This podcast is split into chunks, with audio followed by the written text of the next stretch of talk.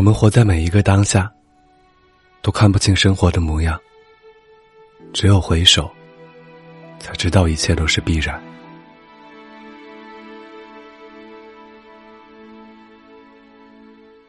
刘峰的好，只有一个人能懂，就是被人不断欺负和当做笑话的何小平。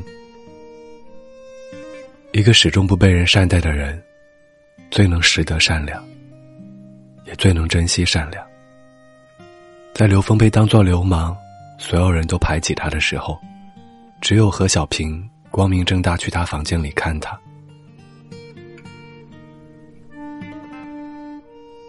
何小平的勇敢，也没有得到善待。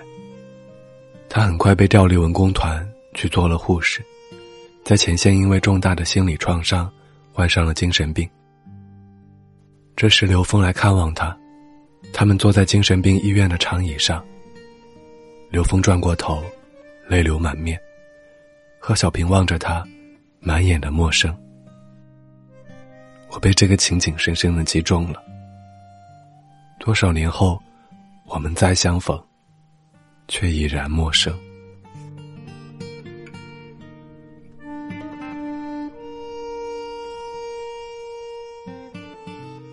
这世界对好人最大的犒赏，就是让你做了一个好人。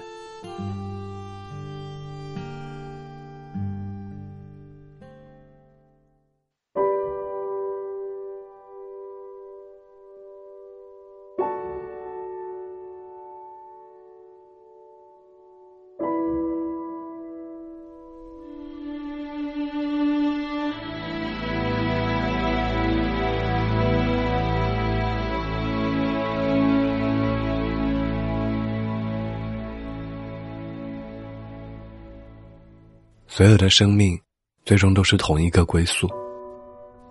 当芳华落尽，你才会知道答案。因为你是好人，所以你安静、平和、问心无愧。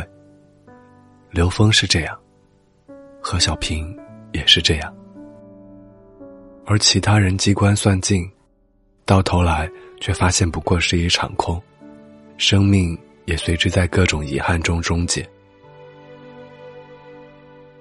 善待生活和他人，你就会在熙熙攘攘的生活里安静，并且在安静里拥有不慌不忙的坚强。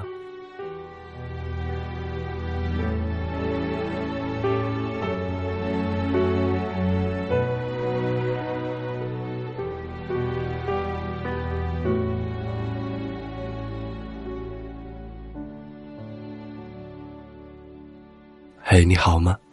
我是挥霍，在这里和您道一声晚安，明天见。